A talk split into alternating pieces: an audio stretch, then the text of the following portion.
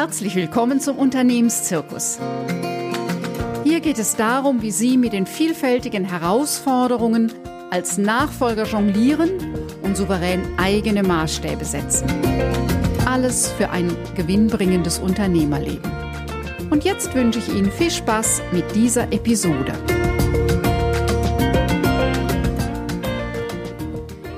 Unternehmen sucht Nachfolger. Der Drei-Phasen-Fahrplan für die Unternehmensnachfolge. Nachfolge ist eine der komplexesten Herausforderungen im Unternehmerleben. Sie ist gekennzeichnet durch die unterschiedlichen Interessen der Beteiligten und die langjährigen Beziehungen mit diversen Verwicklungen. Das kann zu heftigen Auseinandersetzungen führen bis hin zu Streit. Das muss nicht so sein. Wie bei jedem anderen vielschichtigen Prozess ist es wichtig, hier systematisch vorzugehen. Was außerdem hilft, ist eine externe Moderation des Prozesses. Es gibt in Deutschland drei hauptsächlich gewählte Nachfolgelösungen. 53 Prozent sind familienintern, 29 Prozent sind unternehmensextern, also Verkauf, und 18 Prozent sind unternehmensintern, also so, dass Mitarbeiter ähm, die Leitung der Firma übernehmen. Jedes erfolgreiche Unternehmen ist eine ganz individuelle Maßanfertigung. Es ist quasi sowas wie eine Unikatmaschine, in der die Zahnräder reibungslos ineinandergreifen. Und je besser diese Maschine geölt ist und diese Zahnräder ineinandergreifen, also die Abläufe und Prozesse stimmen und ähm, wenig von dem ähm, Improvisationstalent der Einzelnen abhängig ist, umso attraktiver ist ein Unternehmen für den Kauf, äh, für den Kauf oder den Verkauf, je nachdem von welcher Seite man es sieht. Also erst die Prozesse macht ein Unternehmen verkaufsfähig. In größeren Unternehmen ist das selbstverständlich, dass das da ist, aber es geht auch in kleinen Unternehmen bis hin zu ähm, ein Personenunternehmen. Da habe ich das mal erlebt, dass ähm, ein Buchführungsbüro äh, von einer Frau so äh, strukturiert aufgesetzt war, dass der Käufer nahtlos ihr System übernehmen konnte und sie wirklich einen guten Kaufpreis erzielte, um mit ihrem Herzensthema ähm, sich in einer neuen Weise selbstständig zu machen. Ähm, es gibt so drei Phasen im zeitlichen Ablauf. Vor der eigentlichen Übergabe beginnt die Nachfolge schon einige Jahre, drei bis fünf Jahre vorher mit den ersten Überlegungen und äh, dem Abwägen der unterschiedlichen Interessen. Hier hat nach wie vor der Abgeber, die Abgeberin den Entscheidungshut auf und der Interessent, der potenzielle Nachfolger kommt Schritt für Schritt dazu. Die zweite Phase ist die vertragliche Übergabe und da spielen dann ganz zentral die Zahlen, Daten, Fakten eine äh, entscheidende Rolle und eben dann am Ende die Unterschrift unter den Vertrag. In dieser Phase wird vieles miteinander ausgehandelt und eben auch, wann der Entscheiderhut übergeben wird, so dass der Nachfolger die volle Verantwortung trägt. Das alles ist dann im Vertrag geregelt. Die dritte Phase ist dann, wenn der Nachfolger, die Nachfolgerin eben als Chef, Chefin des Unternehmens äh, die Leitung übernimmt.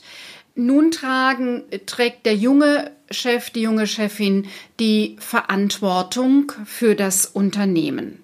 Es liegt in der Natur der Sache, dass es immer mindestens zwei Positionen mit sehr unterschiedlichen Interessen gibt. Zum einen den Abgebenden und zum anderen den Übernehmenden. Und dann kommen eventuell Familienmitglieder dazu oder Geschäftspartner oder Gesellschafter mit ihrer jeweils eigenen Vorstellung. Zu verstehen, dass die unterschiedlichen Standpunkte verschiedene Blickwinkel und Horizonte bedeuten und dass sich damit auch die Prioritäten der Einzelnen unterscheiden, ist eine der ganz zentralen Herausforderungen in diesem Ablauf der Unternehmensnachfolge, wenn sie gelingen soll. Diese vielfältig, vielfältigen berechtigten Anliegen, diese wahrzunehmen, zu akzeptieren und dann in die Verhandlung einzubringen und zu klären, das ist so der zentrale Knackpunkt. Die unterschiedlichen gesellschaftsrechtlichen Konstellationen habe ich eben schon mal kurz angesprochen. Übergabe in der Familie. Vielleicht hat das schon eine Tradition. Vielleicht geht es schon in die dritte oder vierte Generation. Dann die firmeninterne Übergabe an Mitarbeitende, der externe Verkauf an Geschäftsführer und oder Gesellschafter und der Verkauf an eine juristische Person ist auch möglich an eine Gesellschaft. Die einzelnen Phasen und Positionen und Konstellationen haben individuelle Fragestellungen, die sich je nach Situation und je nach Standpunkt sehr unterscheiden. Im Folgenden schlage ich Ihnen eine bewährte Struktur vor, mit der Sie Schritt für Schritt vorgehen können, um eine tragfähige, nachhaltige Entscheidung treffen zu können. Der erste Schritt ist die Entscheidung über die eigene Klarheit. Ein kluger Unternehmer, eine kluge Unternehmerin überlegt sich frühzeitig, wie der Laden auch ohne sie laufen kann. Damit meine ich nicht nur den Ausstieg aus Altersgründen. Es kann in jedem Alter Gründe geben, die einen Notfallplan für das Unternehmen und existenzielle Hilfe erfordern, zum Beispiel im Krankheitsfall. Es ist ebenso klug, sich frühzeitig mit dem Ausstieg aus Altersgründen zu beschäftigen. Ich hatte eben schon mal gesagt, eine Zeitspanne von fünf Jahren ist eine gute Zeit. Denn nicht immer klappt Plan A und es braucht Plan B dafür. Natürlich sind immer auch die Größe des Unternehmens, das Geschäftsmodell von Belang. Und in dieser ersten frühen Phase geht es darum, dass Sie sich darüber klar werden, was Sie wollen. Und je früher Sie anfangen, umso mehr Spielraum haben Sie auch nochmal so die eine oder andere Stellschraube nachzujustieren, damit Ihr Unternehmen attraktiver für den Verkauf ist. Auf jeden Fall gilt, je klarer Sie Ihr Bild haben, Ihre eigene Vorstellung ist, was Sie möchten, desto höher ist die Wahrscheinlichkeit, dass Sie es erreichen, dass Sie es bekommen. Der zweite Schritt ist, dass auch die andere Seite Zeit braucht für Überlegungen und für die innere Klarheit. Sie haben sich schon sortiert und wissen nun, was Ihnen bei der Nachfolge wichtig ist. Nun geht es darum, dass Sie auch die andere Seite ansprechen und ihr die Möglichkeit geben, sich für diese große Herausforderung zu sortieren. Je gründlicher Sie hier vorgehen, desto leichter wird es dann im nächsten Schritt, wenn es um die eigentliche Vertragsverhandlung geht. Und das Gleiche gilt auch für Ihren potenziellen Nachfolger.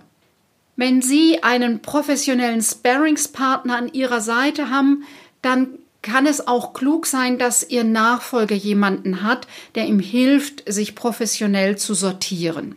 Kaum jemand hat aus sich heraus eine wirklich umfängliche Vorstellung von der Vielfalt und der Komplexität des Themas. Bevor Sie miteinander ins Gespräch gehen, muss auf jeden Fall auch der potenzielle Übernehmer für sich klären, was für ihn, was für sie entscheidend ist. Verhandeln kann nur, wer weiß, was er will. Also was will ich, wohin will ich, ähm, worauf kommt es mir an. Beide Seiten brauchen diese innere Klarheit, damit die Verhandlungen gelingen können. Und im dritten Schritt verhandeln Sie für die Zukunft Ihres Unternehmens. Im gemeinsamen Gespräch sollten beide Parteien gut zuhören, was der andere will. Echtes Verstehen auch von dem, was hinter den einzelnen Aussagen liegt, was die unterschiedlichen Interessen sind und die Prioritäten, das verhindert Missverständnisse und sorgt für Augenhöhe im Gespräch. Zwischen den Gesprächen ist es immer wieder wichtig, dass der Einzelne Zeit hat, sich in Ruhe zu sortieren. Diese Fragen helfen Ihnen für Ihre Vorbereitung. Welche Gemeinsamkeiten gibt es schon? Wo sind Schnittstellen? Welche Vorstellungen schließen sich gegenseitig aus? Nehmen Sie sich Zeit für diesen Schritt, denn diese Themen lassen sich wirklich nicht zwischen Tür und Angel besprechen. Ich habe auch die Erfahrung gemacht, dass ein professionelles Setting, zum Beispiel in einem Tagungshotel, außerhalb des normalen Alltagsgeschäfts und des alltäglichen Schreibtischs auf neutralem Boden hilft, noch einmal neue Ideen zu bekommen und sich zu sortieren. Ja, diese erste Phase, die nennt sich Matching-Phase. Da geht es darum, ein Übergabekonzept zu entwickeln. Und die wichtigsten Punkte sind, einen Zeitplan gemeinsam festzulegen, Informationen zu beschaffen, diese Übergabekriterien zu konkretisieren, das Gespräch mit den unterschiedlichen Beteiligten zu suchen, mit Familien oder auch firmenintern mit mm, Entscheidern und wichtigen Menschen zu sprechen. Sich die eine oder andere externe Beratung hinzuzuziehen und regelmäßige Termine zur Abstimmung mit dem Nachfolger der Nachfolgerin. Eventuell ist es auch wichtig, in dieser Phase schon zu überlegen, ob der Nachfolger eventuell noch Weiterbildungen braucht. Meiner Erfahrung nach sind die Nachfolger und Nachfolgerinnen fachlich sehr gut ausgebildet. Sie sind schon Experten, Expertinnen auf ihrem Fachgebiet. Sie als Übergeber wissen, dass Unternehmensleitung mehr ist als fachliche Expertise und ähm, fachliches Know-how.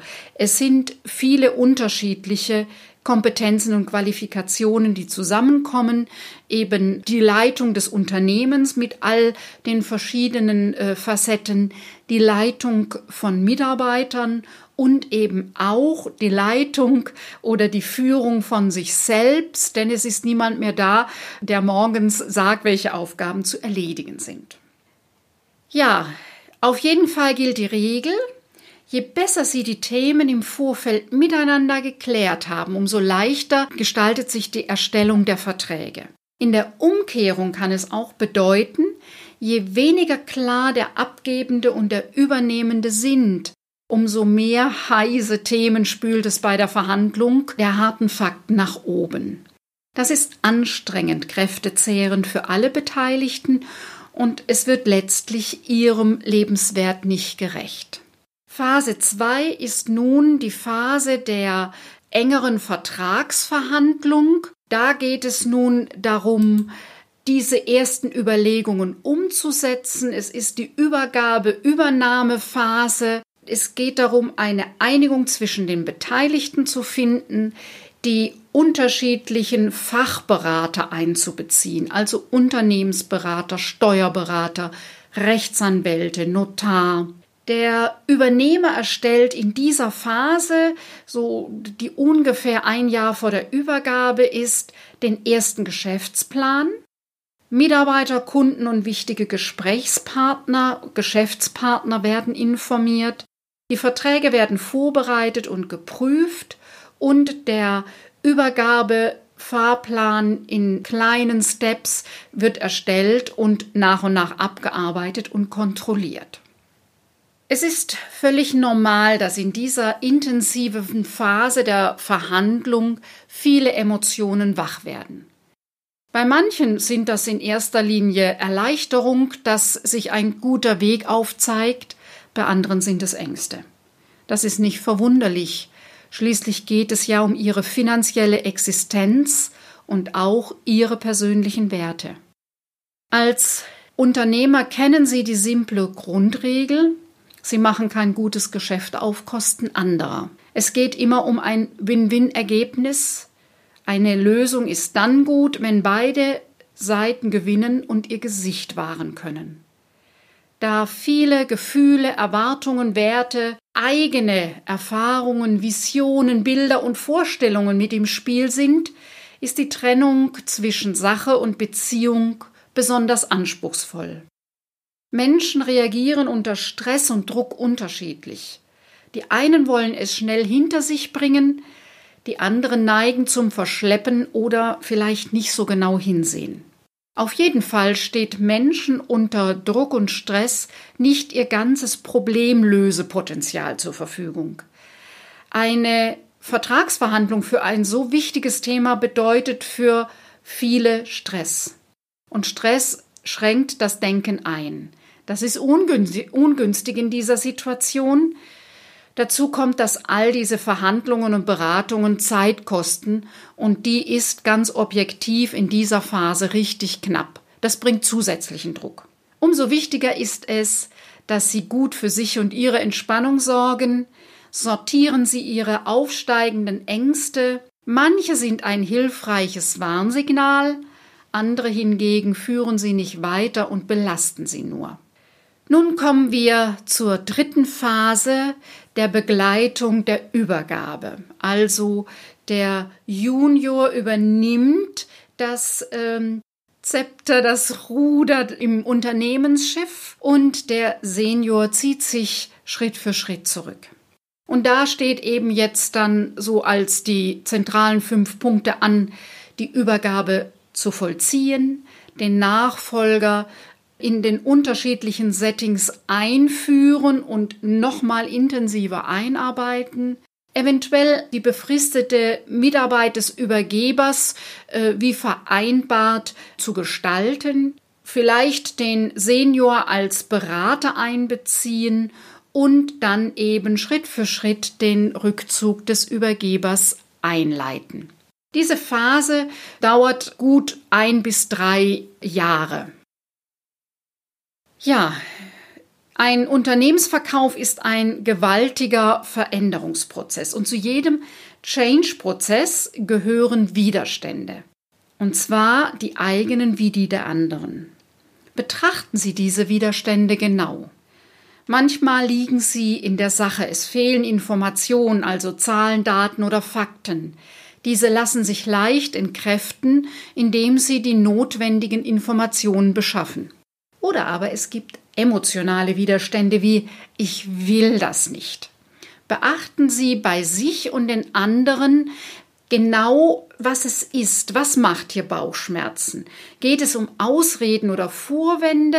Sind das Zeichen, dass Sie oder die Beteiligten noch nicht voll und ganz die Verantwortung für die Entscheidungen übernehmen wollen? Auch hier gilt, keine Entscheidung ist auch eine Entscheidung. Und die anspruchsvollste Form der Widerstände sind mangelndes Vertrauen in die zentralen Personen. In diesem Fall geht es darum, die Beziehung zwischen den Beteiligten zu stärken. Es ist nötig, dass sie sich bewusst machen, was sie brauchen, um vertrauensvoll mit ihrem Gegenüber zu verhandeln. Klären Sie dann, ob diese Basis hergestellt werden kann. Eines ist klar, Sie können so viel überlegen, beraten, abwägen und prüfen, wie Sie wollen. Diese Entscheidungen birgen immer ein Risiko. Ja, Sie können scheitern. Das gehört zur Selbstständigkeit dazu. Manchmal sind es Ideen, die nicht funktionieren, ein anderes Mal ein kleines Projekt und manchmal auch ganze Unternehmen. Es kann an Ihnen liegen, dass es scheitert und es kann außerhalb von ihnen liegen. Beides ist blöd und ganz klar, keines ist ein Weltuntergang. Unternehmerische Menschen finden mit ihrem Denken neue Chancen und Wege. Ja, noch einmal ähm, so meine Zusammenfassung. Jede Phase und Konstellation braucht Klarheit immer, was will ich, was will der Einzelne. Dann geht es darum, in die Kommunikation zu gehen und abzustimmen, was ist der Konsens zwischen den Beteiligten. Und dann eine Entscheidung fällen, wie gehe ich weiter vor. Und das gilt für den Übergeber und für den Übernehmer. Ja, Nachfolgen ist wie Gründen nur krasser. Die dritte Phase, der Nachfolger hat den Entscheiderhut nun auf, trägt die volle Verantwortung. Das ist nochmal eine besondere Herausforderung, da gut Fuß zu fassen und angesichts dessen, dass Veränderung nie mehr so langsam geht wie heute, wirklich Chef sein zu können. Die Herausforderung heute ist ja, wir müssen uns verändern, ohne genau zu wissen, wohin. Das liegt an der Internationalisierung, Globalisierung, Digitalisierung und der Schnelligkeit, wie das passiert. Deshalb drei wichtige Bausteine für den gelungenen Start des Nachfolgers, der Nachfolgerin. Erstens, ein Nachfolger, eine Nachfolgerin braucht immer Beratung. Und zwar einmal intern von den Kollegen, Kolleginnen, von den Führungskräften, vom Senior im Unternehmen und extern. Also Fachberatungen und Sparringspartner für die unterschiedlichen Themen. In dieser komplexen Welt geht es nicht mehr ohne Beratung. Ein Nachfolger, das ist der zweite Punkt, sagt Ja zu Kontrolle, Überblick und Steuerung. Ja, das ist das, was eine Führungspersönlichkeit sich immer wieder anschauen muss. Läuft es nach meinen Vorstellungen? Und wenn es nicht Ihre Vorstellungen sind, ist die Frage, wo äh, muss ich nachjustieren, dass es in die von mir gewünschte Richtung geht. Und dafür brauchen Sie Mechanismen, wo Sie kontrollieren und was Sie kontrollieren. Oft sind es Zahlen, die kontrolliert werden. Das ist gut, aber das ist nicht alles. Was das ganz individuell für Ihre Firma heißt, ist im jeweiligen Fall nochmal genau anzugucken. Und drittens, ein Nachfolger, eine Nachfolgerin muss sich Premium-Arbeitszeit für die unternehmerischen Themen nehmen. Das heißt, die Überlegung, wie geht es mit diesem meinem Unternehmen weiter? Was sind meine eigenen Gedanken? Wie entwickle ich eine Strategie? Das ist nicht etwas, was Sie am Feierabend machen, also dann, wenn das Geschäft rum ist, sondern dann in Ihrer persönlich wachsten Arbeitszeit müssen diese Überlegungen hinein. Soweit heute zu den drei Phasen der Unternehmensnachfolge. Wenn Sie sich nun als Entscheider von diesem Thema angesprochen fühlen und es für Sie noch Fragen gibt, Dinge offen sind, dann lassen Sie uns miteinander sprechen. Buchen Sie einfach ein Fokus-Klarheitsgespräch über meine Webseite liobaheinzler.de, damit es gut weitergeht für Sie und Ihr Unternehmen. Und gerne können Sie sich auch eine Zusammenstellung, ein Handout zu dieser Folge herunterladen. Die Links finden Sie in den Show Notes. In der nächsten Folge geht es um die Unternehmensnachfolge im Familienunternehmen. 53 Prozent der Nachfolgen in Deutschland sind Generationswechsel in Familien. Ich freue mich, wenn Sie wieder mit dabei sind.